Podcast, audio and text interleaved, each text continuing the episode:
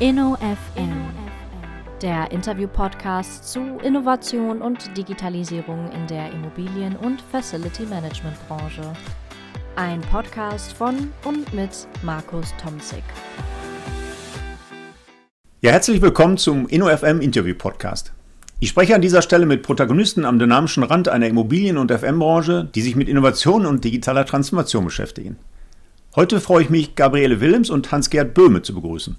Gabriele Willems ist Geschäftsführerin des BLB, also des Bau- und Liegenschaftsbetriebs des Landes Nordrhein-Westfalen. Und Hans-Gerd Böhme ist hier Leiter Geschäftsbereich Immobilienmanagement. Herzlich willkommen, Gabi, und herzlich willkommen, Hans-Gerd, zum InnoFM Podcast. Ja, vielen Dank. Dankeschön. Ja, ich freue mich sehr. Es gibt ja verschiedene Berührungspunkte zwischen dem BLB und der Hochschule, an der ich tätig bin. Wir sind ja auch im Eigentümer-Mieter-Modell. Da werden wir vielleicht gleich noch ein bisschen ausführlicher zu sprechen. Aber das ist tatsächlich nicht der Grund, warum wir diese Podcast-Folge machen. Auch der Hauptgrund ist nicht, dass wir ja schon seit vielen Jahren eine sehr etablierte Kooperation zusammen haben. Wir haben ja ein duales Studiummodell, was ich seinerzeit noch als Dekan eingerichtet habe bei uns im Fachbereich an der Westfälischen Hochschule, wo der BLB äh, tatsächlich einer der ersten war, der auf diesen Vorschlag eingestiegen ist und dieses berufsbegleitende duales Studium gemacht hat. Da bin ich sehr, sehr zufrieden, auch mit den Studierenden, die uns große Freude machen. Auch das ist aber nicht der Hauptgrund, sondern wir haben tatsächlich spannende Projekte anstehen im Land beim BLB, die wir uns tatsächlich heute in der Podcast-Folge mal gemeinsam vergegenwärtigen. Was ich aber immer mache zu Beginn, wir stellen gleich den BLB so ein bisschen vor. Nicht alle meine Podcast-Hörer können, glaube ich, mit diesem Jahr einen der größten Akteure in der Branche noch nicht im Detail was anfangen. Viel wichtiger ist aber, dass wir zunächst mal die Personen vorstellen, weil das finde ich auch mal ganz spannend, so ein bisschen den Lebenslauf und vor allen Dingen, ne, wie kommen wir zu dem Thema Immobilie, äh, wie kommt ihr beide zum BLB? Ganz witzig übrigens, Gabi, in der Vorbereitung zur heutigen Folge habe ich tatsächlich deine Kontaktdaten von Hochtief Construction gefunden und damit so ein Stück weit den Lebenslauf vorweggenommen. Aber das könnt ihr viel besser. Ich weiß nicht, Ladies first. Ja, hallo von meiner Seite auch nochmal. Ja, ich bin Gabriele Willems und ich bin seit 2015 beim BLB und bin hier zuständig für den gesamten technischen Bereich, für das Portfolio-Management, das Bau- und Projektmanagement und auch das Facility-Management damit für alles, was neu gebaut wird, aber auch für den gesamten Bestand, der sehr spannend ist, wie du schon gesagt hast. Wir haben schicke Gebäude, wir haben aber auch sehr traditionelle Gebäude. Also wir haben einen Bestand, der von Munitionszerlegebetrieb über Landespolizeiorchester, Forschungsbau bis hin zum normalen Bürogebäude geht. Ja, wen bin ich zum BLW bekommen? Ich habe mich bei dem damaligen Finanzminister Walter Beuerns beworben und der hat mich eingestellt. So bin ich zum BLB gekommen und bin da jetzt seit sieben Jahren und sehr gerne. Vorher, du hattest schon gesagt, war ich bei Hochtief in verschiedenen Funktionen tätig. Hochtief Construction, Hochtief Solutions, ich war im Einkauf. Ich habe also ein komplettes Instrumentarium mitgebracht für den BLB, was der BLB sehr gut gebrauchen kann. Die Hochtief Construction hat gebaut, die Hochtief Solutions hat geplant, betrieben, verwertet und Projektentwicklung gemacht. Also das hat mich geradezu prädestiniert, in den Job bei dem BLB hier einzusteigen. Ja, davor, und da gab es schon auch Berührungspunkte zu meinem Steckenpferd, nämlich der klimaneutralen Landesverwaltung, war ich in der Dämmstoffindustrie tätig. Und da ich ja schon ein paar Jährchen älter bin, habe ich also die erste und die zweite Wärmeschutzverordnung mitgemacht. Ich habe die Energieheizanlagenverordnung mitgemacht und alles, was sich dann so um das ganze Thema Energieeinsparung dreht, denn die Dämmstoffe, die sind natürlich die Bauteile, die hier einen wertvollen Beitrag leisten. Ursprünglich habe ich mal Architektur studiert und habe aber auch eine Ausbildung im kaufmännischen Bereich. Ja, sehr spannend. Hans-Gerd, dein Hintergrund und deine berufliche Entwicklung mache ich gerne und auch nochmal von mir Hallo zusammen. Ja, mein Name ist Hans-Gerd Böhme. Ich bin Geschäftsbereichsleiter Immobilienmanagement im Bau- und Liegenschaftsbetrieb NRW. Ich habe Bauingenieurwesen studiert, Abschluss 1983 in München an der Universität der Bundeswehr gemacht, habe dann danach verschiedene Verwendungen im Bundesbereich durchlaufen, bevor ich 1993 in die Verwaltung des Landes NRW eingetreten bin.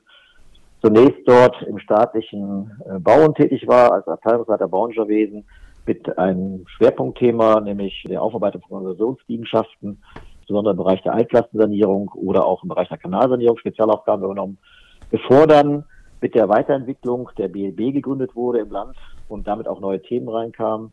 Und äh, mit den neuen Themen habe ich mich praktisch gemeinsam mit vielen Kollegen und Kollegen um das Thema Facility Management gekümmert, das Thema mit aufgebaut, Das war natürlich eine komplett spannende Herausforderung, einfach diese neuen Aufgabenbereiche, die ja dann auch Einzug in der Immobilienwelt hielten, war ich mit zu begleiten und aufzusetzen. Ja, und so bin ich praktisch im BLB 93 weiter in den Verwendungen anderer Funktionen gewesen. Das heißt, ich war acht Jahre unter anderem Niederlassungsleiter in der Niederlassung des BLBs in Düsseldorf, bevor ich dann 2013 in die Geschäftsbereichsleitung Immobilienmanagement der Zentrale gewechselt bin. Dort bin ich, und das ist natürlich äh, wieder dann auch die Verbindung insgesamt zur Thematik, zuständig für den gesamten Immobilienbestand des äh, BLBs, rund 4200 Gebäude.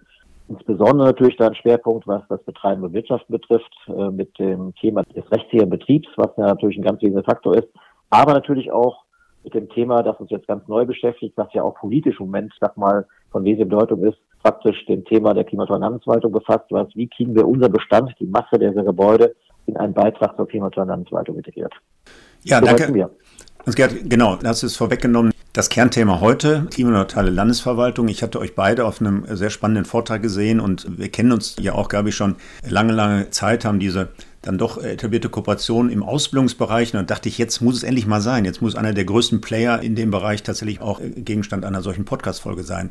Lass uns aber zunächst, bevor wir dann auf die klimaneutrale Landesverwaltung zu sprechen kommen, auf dieses Megaprojekt, den BLB noch mal ein bisschen vorstellen. Er hatte beide jetzt schon so ein paar Aspekte genannt. In der Vorbereitung habe ich natürlich auch eure schicke Internetseite mal quer gelesen und da hat man viele Details.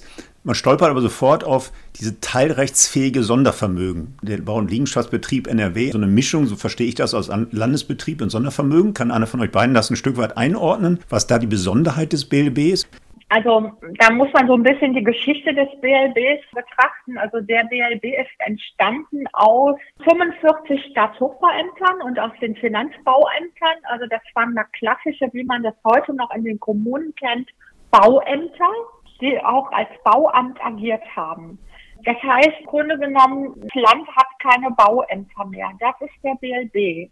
Das ist die eine Geschichte. So, während die Bauämter Dienstleistungen erbracht haben für die Bedarfsträger, sage ich jetzt mal, für so eine Universität oder für die Polizei, einfach als Bauamt gearbeitet haben, ist der BLB gegründet worden 2001 nicht nur indem man die Bauämter zusammengefasst hat zu Niederlassungen in ganz NRW, sondern man hat eben auch, und das ist dieses teilrechtsfähige Sondervermögen, die Grundstücke übertragen und die Immobilien. Das ja. heißt, wir sind im Grunde genommen zu sehen wie ein großer Immobilienbestandshalter.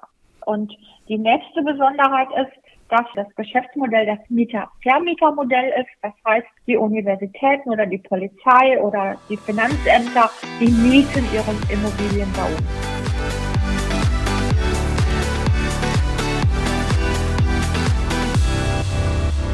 Ja, und du hast gerade angedeutet, äh, ich glaube, Hans-Gerd gerade auch schon, Ihr seid ein riesiger Bestandshalter, also Eigentümer und Vermieter fast aller Immobilien des Landes Nordrhein-Westfalen. Wie kann ich mir das vorstellen? Wie viele hunderte, wie viele tausende Immobilien sind das? Was haben wir da für eine Fläche? Und wenn du sagst Eigentümer-Mieter-Modell, heißt ihr realisiert auch Mieterlöse. Über welche Dimension sprechen wir denn da? Da kann ich gerne was zu sagen. Wir haben etwa 4200 Immobilien landesweit. Diese Immobilien verteilen sich etwa zur Hälfte auf Hochschulvermögen und auf sonstiges Verwaltungsvermögen. Unter sonstiges Verwaltungsvermögen verstehen wir klassisch die Polizeidienststellen, äh, Justizvollzugsanstalten, die Finanzämter, die Gerichte. Also alles das, was nicht kommunale Bauten sind, wie Schulen oder Rathäuser, sondern tatsächlich das, was Landesgebäude sind und im Landeseigentum steht. In der Summe sind diese 4200 Gebäude etwa belegt mit äh, etwas über 10 Millionen Quadratmeter Mietfläche. Auch die Mietflächen verteilen sich hälftig auf Hochschule und hälftig auf Verwaltungsvermögen. Und wir haben etwa, wenn man über das Vermieter-Mietermodell spricht, rund mit Volumina etwa 1,2 bis 1,3 Milliarden Mieteinnahmen pro Jahr. Und über diese Mieteinnahmen werden natürlich die ganzen Prozesse und Ausgaben natürlich mit gesteuert und vor allen Dingen aber auch mit unterstützt und, und bedient. Das heißt in erster Linie natürlich auch der Unterhalt der Gebäude. Der Bestand ist schon relativ alt. Wie man sich vorstellen kann, hat das Land NRW sehr, sehr viele Denkmäler auch. Das heißt, wir haben über 50 Prozent im Gebäudebestand, die älter als 50 Jahre sind. Das heißt, wir haben sehr viele Denkmalbeuge, wir haben sehr viele Investitionen, die wir tätigen müssen. Und ähm, wir haben dabei natürlich ein weiteres Problemfeld. Das war nochmal beim Thema äh, teilweise Sondervermögen auch noch ein Thema, was uns beschäftigt. Wir haben durch die Konstellation des Hochschulfreiheitsgesetzes, insbesondere interessant natürlich auch für die Westfälische Hochschule Gelsenkirchen, ja das Thema, dass die Hochschulen äh, andere Rechtspersönlichkeit sind als der BLB. Das heißt, die Hochschulen haben per Gesetz den Betrieb eigenständig umzusetzen. Wir sind nur Eigentümer und da fällt eben Eigentum und Betrieb auseinander bei den Hochschulen. Das ist nicht ganz einfach. Beim Verwaltungsvermögen sind wir Eigentümer und Betreiber. Mhm. Und um mal eine Größe zu nennen, was machen wir im Betrieb? Wir haben allein 50.000 technische Anlagen. Es gibt, glaube ich, keine Anlage, die wir nicht haben, von der Reinraumtechnik über Labortechnik bis hin zur klassischen Heizanlage, die wir betreuen im Verwaltungsvermögen. Und die gleiche Anzahl, ohne Frage, haben wir nochmal im Hochschulbereich. Allerdings betreiben die Hochschulen eigenständig. Ja, spannend. Wie viele Mitarbeiter hat der BBA? Die Zahl dürfte Eindruck machen, so erwarte ich zumindest. Ja, also wir haben Stand heute 2548 Beschäftigte und davon etwa 100 Studierende und Auszubildende. Das ist tatsächlich eine Masse. Ich glaube, damit haben wir den BLB ein Stück weit anskizziert von seinen Dimensionen und äh, das, was Hans Gerd am Anfang gesagt hat, ja, wir sind einer der größten Bestandshalter, das äh, bestätigt sich und deshalb wäre schon alleine ein Grund, mal so eine Podcast-Folge zu machen. Aber es gibt andere spannende Themen. Lass uns vielleicht kurz noch den Abstecher machen zu unserer gemeinsamen Kooperation mit den Dualstudierenden. Das ist ja ein Modell, was ich jetzt schon als Erfolgsmodell bezeichne. Ich habe das an anderer Stelle schon erwähnt. Wir haben jetzt in unseren neuen Studiengängen so ein sogenanntes Teamprojekt, wo ich in den letzten zwei Semestern ähm, verschiedene Teams losgeschickt habe, die mein Büro, das kann ich jetzt dem Eigentümer kurz zurufen, mein Büro umnutzen lasse. Ich werde das nämlich als Zellenbüro aufgeben. Ich habe gesagt, ich bin zu selten da, die Anwesenheitsquote ist unterirdisch. Wir haben aber gleichzeitig einen Flächenmangel für Lerngruppen in der Studierendenschaft. Also habe ich gesagt, nichts liegt näher als New Work ein Stück weit mal in die Realität umzusetzen. Und es waren verschiedene Studentenprojekte, die hier äh, Konzepte erarbeitet haben, wie man ein solches Büro umnutzen kann für ein, wir nennen das mal Kreativlabor. Auch äh, studentische Hilfsgruppen können das dann entsprechend nutzen. Und das Team des BLB, das war zufällig, ähm, das eine Team aus drei Dualstudierenden des BLB mit einer vierten Studentin, haben eben ein ganz wunderbares Ergebnis präsentiert. Und wir haben heute die ersten äh, Beschaffungsaufträge rausgeschickt, wenn das also tatsächlich im Laufe dieses Jahres, wo die Mittel für festgelegt sind, das brauche ich auch nicht erläutern, wie das mit den Haushaltsmitteln dann aussieht an der Stelle. Also wir haben heute die ersten Beschaffungsaufträge rausgeschickt für diese Umnutzung und da werden wesentliche Teile eben auch aus dem Team der Dualstudierenden aus dem BLB mit umgesetzt. Also ganz faszinierend, nur ein kleines Feedback. Das sind ganz tolle Studierende, die Dualen auch aus dem BLB. Da bin ich sehr froh, dass wir da etabliert und schon viele Jahre zusammenarbeiten und gerne noch mehr schicken. Ne? Also kleiner Aufruf hier in die, in die Runde. Gerne noch mehr Studierende, weil die Dualen uns eben an der Stelle auch so viel Spaß machen. So, kleiner Exkurs. Das Fachkräftethema wird uns ja beide weiterhin beschäftigen. Ne? Uns, die Studieneingangsgehorten und euch, die zukünftigen Fach- und Führungskräfte. Das wird kein Selbstläufer. Da werden wir noch gemeinsam andere Baustellen bearbeiten. Aber das ist auch nicht unser Thema heute.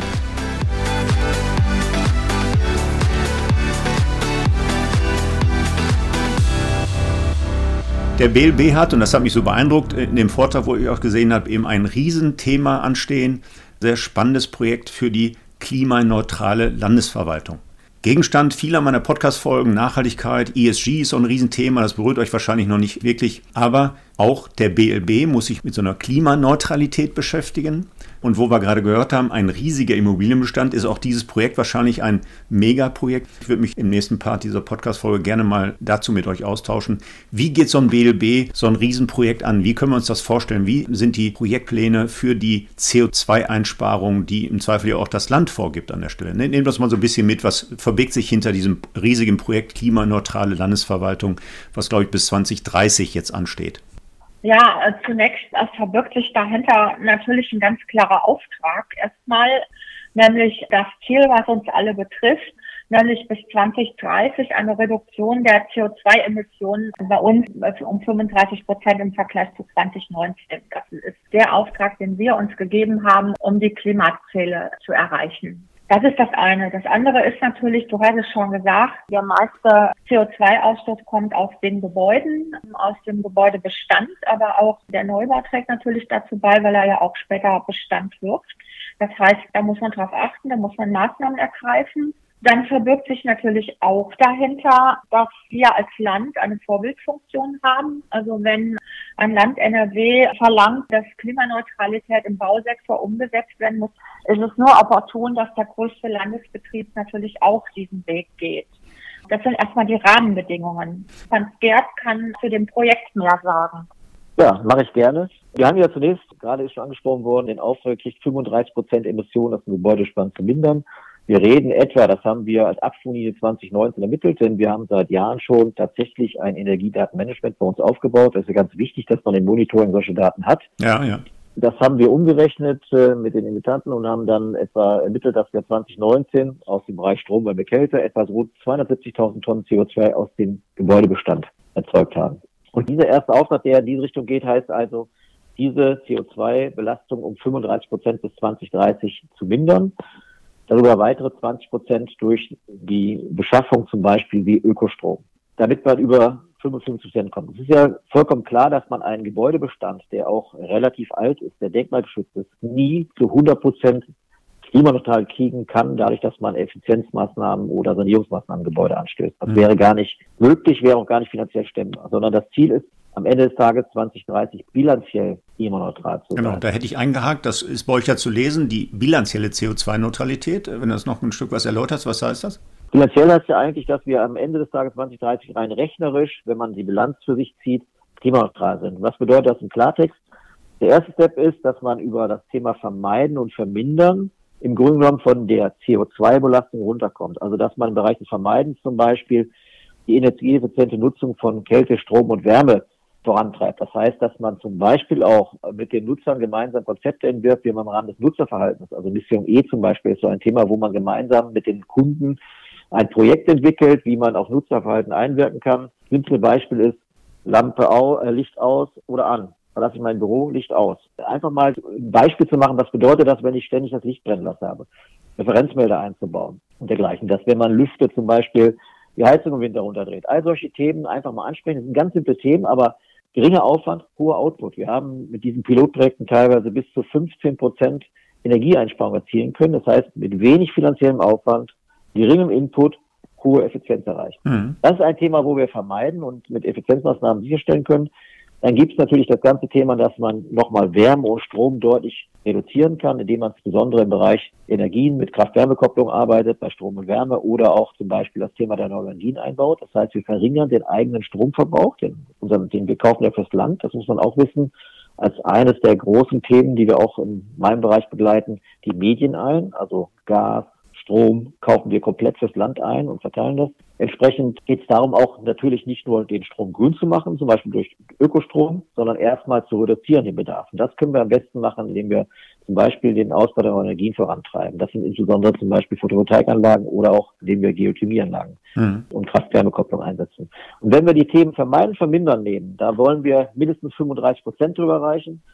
Dann gibt es das Thema natürlich am Ende des Tages, das, was bilanziell dann rechnerisch überbleibt, muss ich kompensieren. Bedeutet, wenn ich jetzt, ich sag mal, von den 270.000 Tonnen 120.000 Tonnen schon durch den Grünstrom beseitigt habe, dann reden wir über 150.000 Tonnen CO2 aus dem Bereich der Wärme noch. Die habe ich reduziert durch Nutzerverhalten, die, die habe ich reduziert durch entsprechende vielleicht kompaktere Flächen. Auch das ist ein Beitrag zur Vermeidung und Verringerung, indem ich Flächen reduziere. Gerade Homeoffice bietet sich ja an. Wir werden mehr vermehrt im Homeoffice sein in der Verwaltung. Das heißt, wir können zukünftig über geringere Flächen reden. Und dann kann man sagen, am Ende des Tages muss ich diese verbleibenden CO2-Ausstoßen, das ist das Thema, bilanziell dann klimaneutral zu werden, kompensieren. Und das mache ich, indem ich zum Beispiel Biogas ankaufe und mit beifüge oder Emissionszertifikate aus den Klimaprojekten hole, also sprich Herkunftsnachweise beschaffe und damit im Grunde genommen den CO2-Bereich auflöse. Das heißt, man hat dann bilanziell tatsächlich 2030 null. Ziel sollte es sein, natürlich tatsächlich CO2-frei zu werden, weil sonst muss ich jedes Jahr immer wieder neu natürlich die entsprechenden Herkunftsnachweise oder Zertifikate erwerben. Und da wird Angebot und Nachfrage auch maßgeblich den Preis bestimmen. Hm. Das hast du gerade Hans-Gerd gesagt, vermeiden ist klar, also das Nutzerverhalten ein Stück weit so anzuschieben.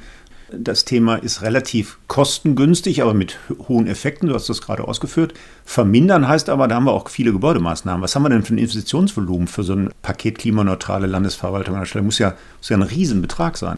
Ja, es gibt zwei Richtungen, wie man das finanziert. Das eine ist, das hat ja unser Finanzminister bereits Ende letzten Jahres bekannt gegeben, dass man auf der Kundenseite die Verpflichtungsermächtigung für Mietausgaben verdoppelt hat von 2,25 Milliarden Euro auf 4,5 Milliarden Euro. Mit diesem Mietausgabenbudget, was bei den Kunden ist, sollen natürlich Investitionsmaßnahmen angeschoben werden, aber auch größere Sanierungsmaßnahmen und energieeffiziente Einzelmaßnahmen im Rahmen der klimaneutralen Landesverwaltung. Das heißt, von der Seite kommt eine Unterstützung. Wir machen aber auch aus BLD, aus Eigentümersicht natürlich eigenständige Maßnahmen. Es gibt zum Beispiel bei uns, das hat die Geschäftsführung uns Ende letzten Jahres freigegeben, ein sogenanntes 100-Millionen-Projekt, wo wir aus verfügbaren Mitteln des BLBs versuchen, möglichst schnell innerhalb der nächsten ein, zwei Jahre energieeffiziente Maßnahmen umzusetzen. Also ein Beispiel, was relativ verständlich ist und auch schnell umsetzbar ist, ist zum Beispiel in Gebäuden komplett umzustellen auf LED-Beleuchtung. Ja, das trägt wesentlich bei zu einer Reduktion. Und das finanzieren wir dann aus liquiden und verfügbaren Mitteln des BLBs an der Stelle. Und dann gibt es natürlich auch immer den weiteren Beitrag, der dritte, dass wir nicht einfach nur im Rahmen der Unterhaltung der Gebäude einen 1 zu 1 Austausch machen, sondern tatsächlich prüfen, ob es Sinn macht, mehr zu tun. Beispiel, ich muss ein Gebäude einrüsten. Die Einrüstarbeiten sind im Regelfall die Vorhaltungsgerüste ein wesentlicher Kostenfaktor. Also ich rüste das Gebäude ein, um die Fassade zu streichen. Dann stellen wir uns natürlich die Frage, ist die Fassade denn vielleicht schon gedämmt oder ist sie nicht gedämmt? Dann klären wir ab und sagen, okay, es macht Sinn, nicht nur, wenn ich schon einrüste, die Fassade zu streichen, sondern vor Dämmung aufzubringen und dann zu streichen. Also mit ganz simplen Ansätzen praktisch tatsächlich ein Beitrag zu mehr Emissionsminderung. Mhm.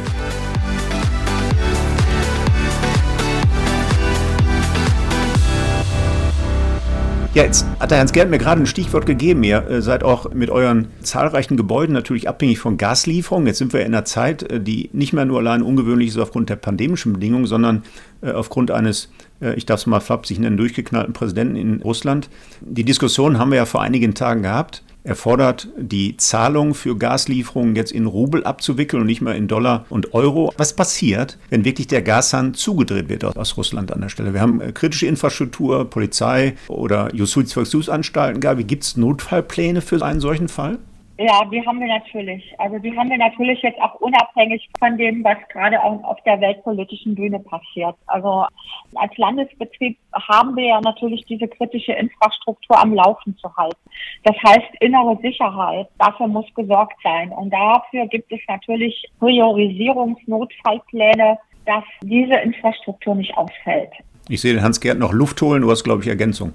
Ja, kann ich gerne machen. Wir haben natürlich, bevor Putin den Krieg mit der Ukraine begonnen hat, hatten wir natürlich auch kritische Szenarien. Ich sage mal nur das Stichwort Corona. Auch da waren wir ja im Rahmen der Vorbereitung Pandemie unterwegs und haben unsere Szenarien entwickelt. Das heißt, tatsächlich geht es darum, dass wir erstens handlungsfähig bleiben. Das lösen wir, indem wir die Masse der Kolleginnen und Kollegen im Homeoffice haben und versuchen dann arbeitsfähig zu bleiben. Das ist durch Corona bedingt bis heute gut gelungen. Das wird uns auch in solchen Krisen gelingen. Wir sind natürlich abhängig von Gaslieferungen, keine Frage. Da würde man aber dann wirklich nur erstmal die kritischen Infrastrukturprojekte versorgen. Das sind die Haftanstalten, das sind natürlich dann auch die Vollzugsbereiche im Bereich der Gerichte und der Polizei. Was natürlich für uns ganz wichtig ist, und das tun wir jetzt schon aktiv, wir äh, haben seit einigen Wochen einen regen Austausch mit unseren entsprechenden Versorgern. Die Versorger haben die gleichen Bedenken wie wir auch. Wir kaufen ja nicht den Strom und Gas, sage ich jetzt mal, unkoordiniert täglich ein. Wir machen eine Beschaffungsstrategie über mehrere Jahre. Und im Rahmen der Beschaffungsstrategie haben wir auch sogenannte Preisfindungsprozesse und Zeiten, wo wir uns den Einkauf der Medien schon lange vom Vorfeld sichern. Wir haben jetzt gerade das Problem, dass die zugesagten und vertraglich zugesicherten Preise zurzeit durch die Decke schießen. Das heißt, unsere Dienstleister haben erst erst ein Problem, diese Preise zu halten. Hm. Und da versuchen wir gerade gemeinsam, natürlich unter Abwägung sagen wir, der wirtschaftlichen Kriterien, natürlich unter Abwägung der rechtlichen Rahmenbedingungen. Das ist ja auch immer eine Frage, was muss da ein Dienstleister noch leisten, was kann er denn leisten, das muss man abwägen, gemeinsame Lösungen zu finden, weil wir beide abhängig sind, natürlich, also sowohl der Dienstleister als wir auch und vor allen Dingen auch unser Kunde von der Gaslieferung. Und äh, das trifft für Strom und Gas gleichermaßen zu. Aber was man nicht, sag mal, vorhersehen kann, ist tatsächlich die Entwicklung am Markt, die Preisentwicklung und die ist mit einer, einer Geschwindigkeit nach oben geschossen. Wir haben ist mal im Strombereich, wenn ich jetzt zurückdenke an 2016, wo wir das erste Mal Ökostrom eingekauft haben, eine mehr als Verdreifachung des Strompreises mittlerweile. Mhm. Und das sind natürlich Ausgaben, die fürs Land sofort mehrere Millionen Euro ausmachen, jedes Jahr, die mehr an Beschaffungskosten auch auftreten. Mhm. So bitter wie die Situation jetzt ist, äh, zeigt es uns aber einmal mehr, dass wir uns noch intensiver mit den erneuerbaren Energien beschäftigen müssen. Und ähm, deswegen bin ich ganz froh, dass wir uns hier schon auf den Weg gemacht haben. Ich sage nur Photovoltaikinitiative, Geothermie in manchen Liegenschaften etc. etc. Also das macht es jetzt gerade nicht besser, was weltpolitisch passiert, was die Gaslieferungen betrifft, aber es zeigt uns einmal mehr, dass wir uns intensiver noch darum kümmern müssen. Hm. Ja, danke für diesen kleinen Exkurs. Ich glaube, der war angesichts dieser dramatischen Zeiten, äh, glaube ich, auch sehr interessant. Aber vielleicht nochmal zurück zu dem Projekt Klimaneutrale Landesverwaltung, Hans-Georg. Wir hatten so ein Stück weit den Zielpfad skizziert gerade. Wo steht das Projekt jetzt? Kann man das sagen? Also was sind so die aktuellen äh, Arbeitspakete, die da anstehen und was wird zukünftig folgen? Also kurzfristig, gib uns mal so einen Überblick, wie der Stand des Projektes ist. Also du hast gerade schon richtig angesprochen, der BLB hat für sich ein Ziel entwickelt, also wie wir in den nächsten Jahren bis 2030 finanziell klimaneutral werden wollen. Das heißt, wir wollen jedes Jahr im Durchschnitt etwa fünf Prozent der Emissionen, die aus dem Bereich Strom, Wärme, Kälte anfallen, reduzieren. Das machen wir natürlich, indem wir, und das ist ein wesentlicher Beitrag, indem wir bereits heute schon bei Neubauten und auch Sanierungsmaßnahmen über den gesetzlichen Standard hinaus Energieeffizienzmaßnahmen als Vorgabe machen. Das heißt, unsere Neubauten werden nach dem Energieeffizienzstandard 40 ausgerichtet und die großen Sanierungsmaßnahmen nach dem Energieeffizienzstandard 55. Darüber hinaus machen wir Einzelmaßnahmen im Bestand. Das heißt, wir sanieren den Bestand entsprechend nach dem gleichen Standard 55.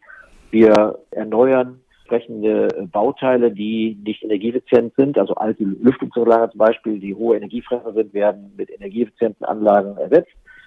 Was wir aber auch vor allen Dingen machen, ist, dass wir im Bereich des Bestands tatsächlich uns auch die Flächen angucken, prüfen, ob wir eine Flächenreduzierung machen. Und wir wollen die Betriebsoptimierung hinkriegen.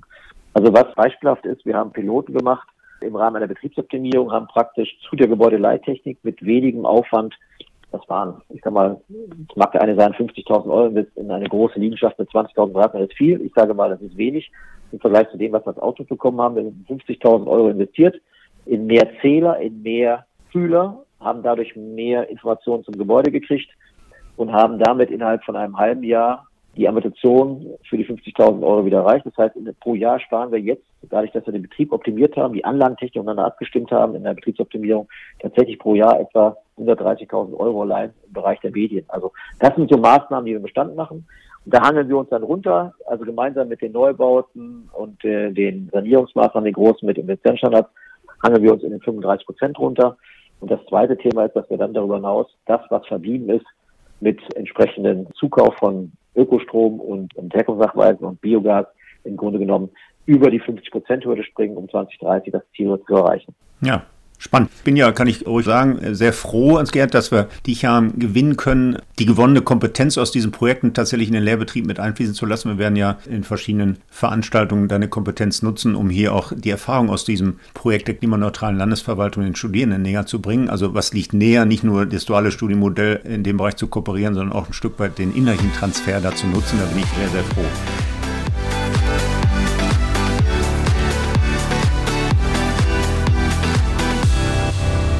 So ein bisschen mit Blick auf die Zeit. Ich habe mir überlegt, jetzt habe ich eine Architektin mit großer Verantwortung für über 4000 äh, Liegenschaften in NRW. Hans-Gerd, deine Ursprungskompetenz habe ich jetzt gar nicht mehr in Erinnerung. Bauingenieurwesen. Ah, der Bauingenieurwesen. Lass uns die Gelegenheit nutzen. Was sind so eure beiden persönlichen Lieblingsprojekte? Ihr habt unglaublich vielfältigen Job da beim BLB, unglaublich riesigen Bestand, eine unglaubliche Vielfalt von Nutzungsarten, von der eher langweiligen Hochschule hin zu denkmalgeschützten Gebäuden in anderen Nutzungsarten. Was sind eure Lieblingsprojekte?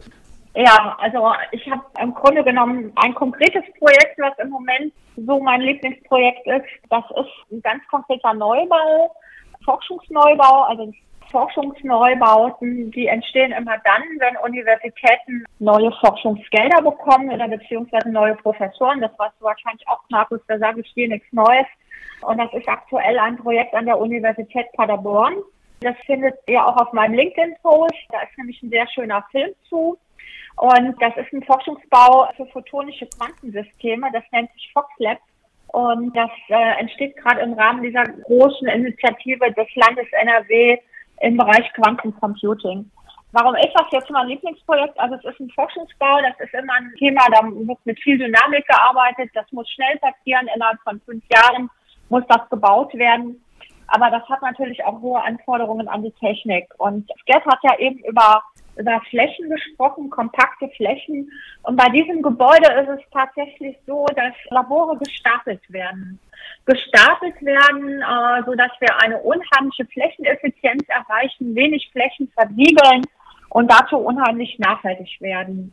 Das Ganze wirkt auch, und das ist äh, sehr ungewöhnlich für einen Forschungsbau, sehr äh, modular geplant, sehr flexibel geplant, also sowohl von der Zellenstruktur des Gebäudes, aber auch als von der Technik, also von der TGA, dass man die später umnutzen kann. Und so ist das sehr zukunftsfähig aufgestellt. Das heißt, wenn in äh, fünf Jahren da unter Umständen andere Anforderungen oder Fragen an das Forschungsobjekt oder an das Forschungsthema gestellt werden, dann kann das nochmal geändert werden. Und das ist ja auch besonders wichtig, dass man es dann nicht abreißen muss, energievernichtet und wieder neu aufbaut. Das Ganze ist mit einer PV-Anlage ausgerüstet und hat eine hochdämmende Gebäudehülle und vor allen Dingen wirklich eine BNB-Zertifizierung erhalten. Also das ist das Bewertungssystem für nachhaltiges Bauen in Silber und das ist schon sehr, sehr zukunftsweisend. Mhm. Ähm, das ist das eine, das gehört zu meinem Bereich, eben neu bauen, aber im Neubau eben auch darauf zu gucken, dass wir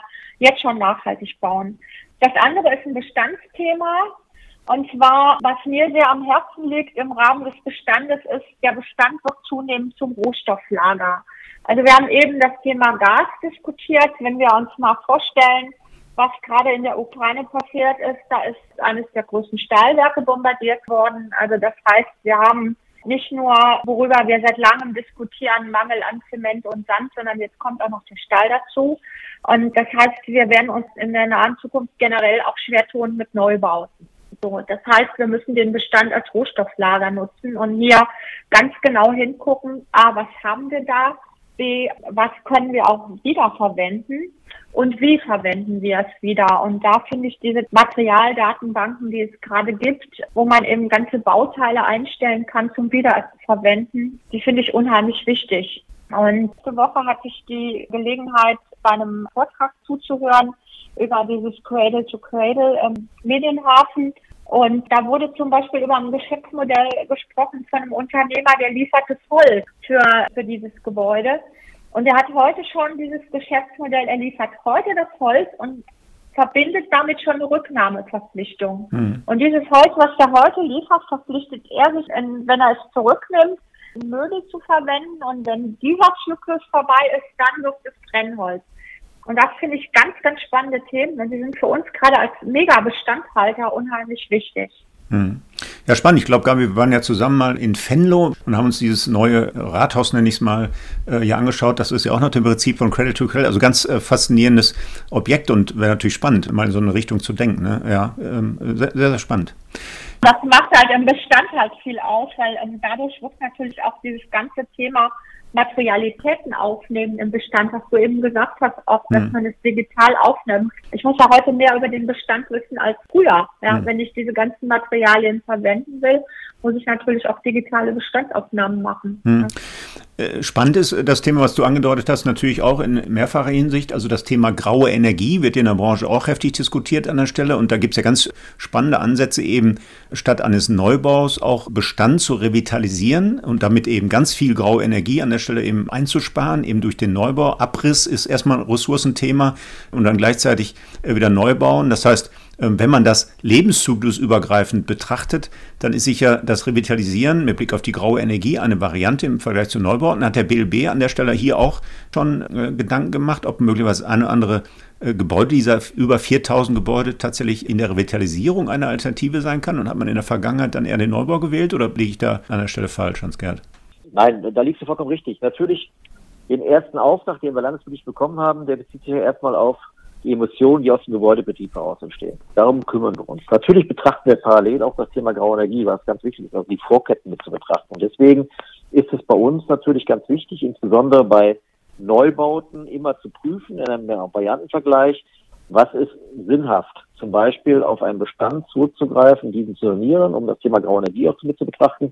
Also es wird bei uns tatsächlich im Rahmen des Variantenbereichs sehr intensiv betrachtet, dass wir auch neben den rein monetären Betrachtungen, die wir haben, immer auch die nicht monetären Faktoren mit in den Fokus nehmen und so tatsächlich nicht nur die finanziell wirtschaftliche Variante wählen, sondern die insgesamt aus dem komplexen Bereich des Bestandssichts und der Neubausicht praktisch die insgesamt wirtschaftliche Sicht zu nehmen und, und, umzusetzen. Also das ist für uns ein ganz wesentliches Thema an der Stelle. Hm.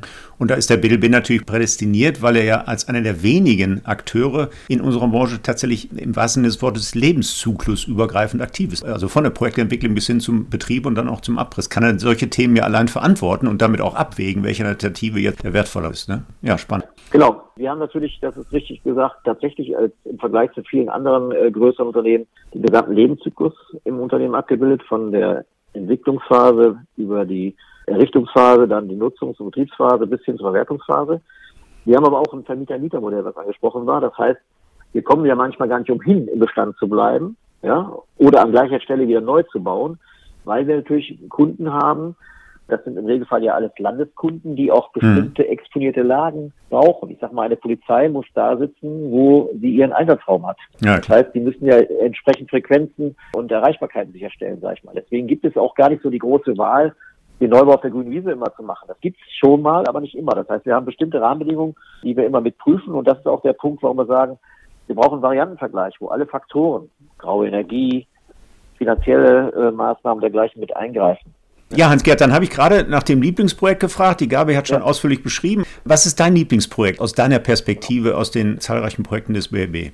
Also ich habe tatsächlich auch für mich im Moment ein aktuelles Lieblingsprojekt. Das ist ein, ist ein Baustein, den wir natürlich im Rahmen der Klima- und Landesverwaltung mit umsetzen, schon aktuell in der Umsetzung haben. Das ist natürlich das Thema, was heute schon mehrmals gefallen ist, der Ausbau von Photovoltaik auf den Dachflächen des Landes. Warum ist das für mich so ein Lieblingsprojekt? Wir haben zwei Themen, die da ganz wesentlich sind. Das eine ist, wir reden mal von Energieautarkie und Reduktion der Emissionen aus dem Bereich des Stromes und Photovoltaik kann einen wesentlichen Beitrag leisten. Nämlich den Strom brauche ich nicht mehr einkaufen. Wenn ich ihn selbst vor Ort produziere und nutze, löse ich meine Emissionen aus. Natürlich habe ich die Vorkette bei der Herstellung der Module dergleichen, aber wir haben tatsächlich ein Stück weit die Chance, unseren eigenen Strombedarf zu reduzieren. Das Land kauft etwa 320 Gigawattstunden Strom ein im Jahr. Das ist ein Volumen von ja, knapp 50 Millionen Euro, was wir so einkaufen im Jahr. Und neben dem Thema, dass wir unabhängig werden, dass wir also unter gut 15 bis 20 Prozent des Strombedarfs durch Photovoltaik decken können, haben wir natürlich auch den Ansatz, dass wir auch wirtschaftlich unterwegs sind. Denn ähm, der Strompreis hat sich zwischendurch in den letzten vier, fünf Jahren mehr als verdreifacht. Wir kaufen ja an der Börse notiert Strom ein, weil der Strom hat sich in drei Segmente zerlegt. Einmal den reinen Strompreis, einmal Netzentgelt und einmal in die entsprechenden Umlagen.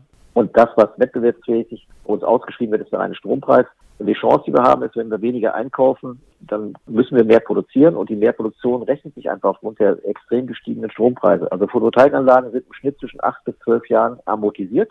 Und warum ist das mein Lieblingsprojekt? Dass nicht nur, dass wir den Einkauf von Strom deutlich reduzieren, sondern wir machen das fürs Land, für den BLB, für unsere Kunden eigentlich kostenneutral. Ich will damit sagen, wir errichten die Anlagen als BLB, wir, investieren logischerweise und wir lassen diese Investition uns refinanzieren, indem wir jede Kilowattstunde Strom dem Kunden in Rechnung stellen, bis der Break-Even, also die Innovationszeit erreicht ist. Und nach acht oder zwölf Jahren kriegt der Kunde den Strom umsonst.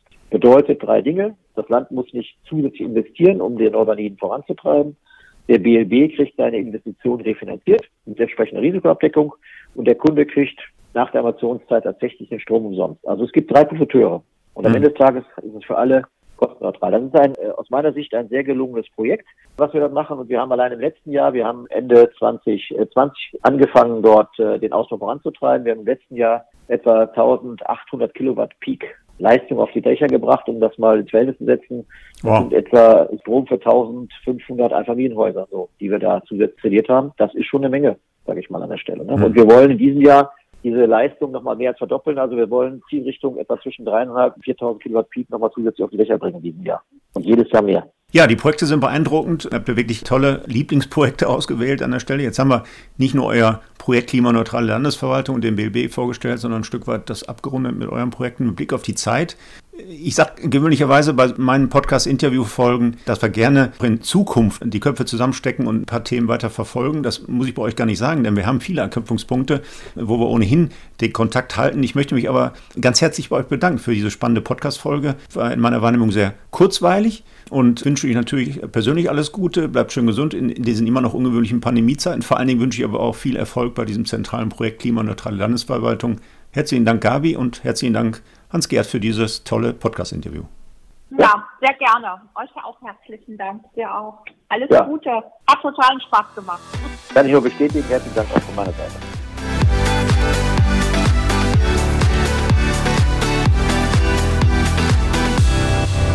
Das war der InnoFM Podcast mit Gabriele Wilms und Hans-Gerd Böhme vom BLB NRW. Wir hören uns wieder in 14 Tagen. Am besten gleich auf einer der üblichen Plattformen wie Spotify, iTunes, Apple Podcasts oder Soundcloud abonnieren und dann wird Ihnen die nächste Folge an einem Freitag um 8 Uhr gleich angezeigt. Bis dahin wünsche ich Glück auf und bleiben Sie schön gesund. InnoFM. Das war der InnoFM Interview Podcast von und mit Markus Tomzig. Alle zwei Wochen freitags, überall dort, wo es Podcasts zu hören gibt.